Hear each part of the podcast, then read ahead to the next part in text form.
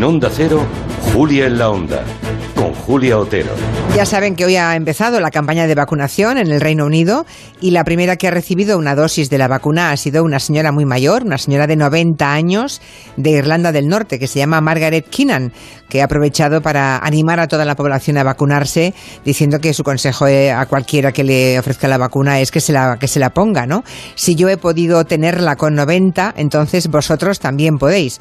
Por eso estaban allí las cámaras, de alguna forma, para aleccionar a la población británica. Está claro que la vacuna es la gran esperanza para el 2021.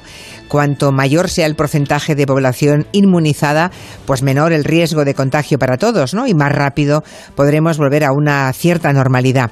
Pero el discurso de los conspiranoicos, el discurso de la gente anticiencia, que la hay, aunque parezca mentira, está haciendo mella en las sociedades occidentales. Hace unos días sabíamos, por ejemplo, que un 55% de la población española no está dispuesta a ser los primeros en vacunarse contra la COVID-19. Fíjense en la fuerza de ese movimiento antivacunas que en Estados Unidos tanto Clinton como Obama como Bush, o sea, los últimos presidentes, han decidido vacunarse delante de las cámaras para dejar constancia de su posición a favor de la ciencia. Claro, la pregunta es ¿qué pasa si al final mucha gente no se quiere vacunar?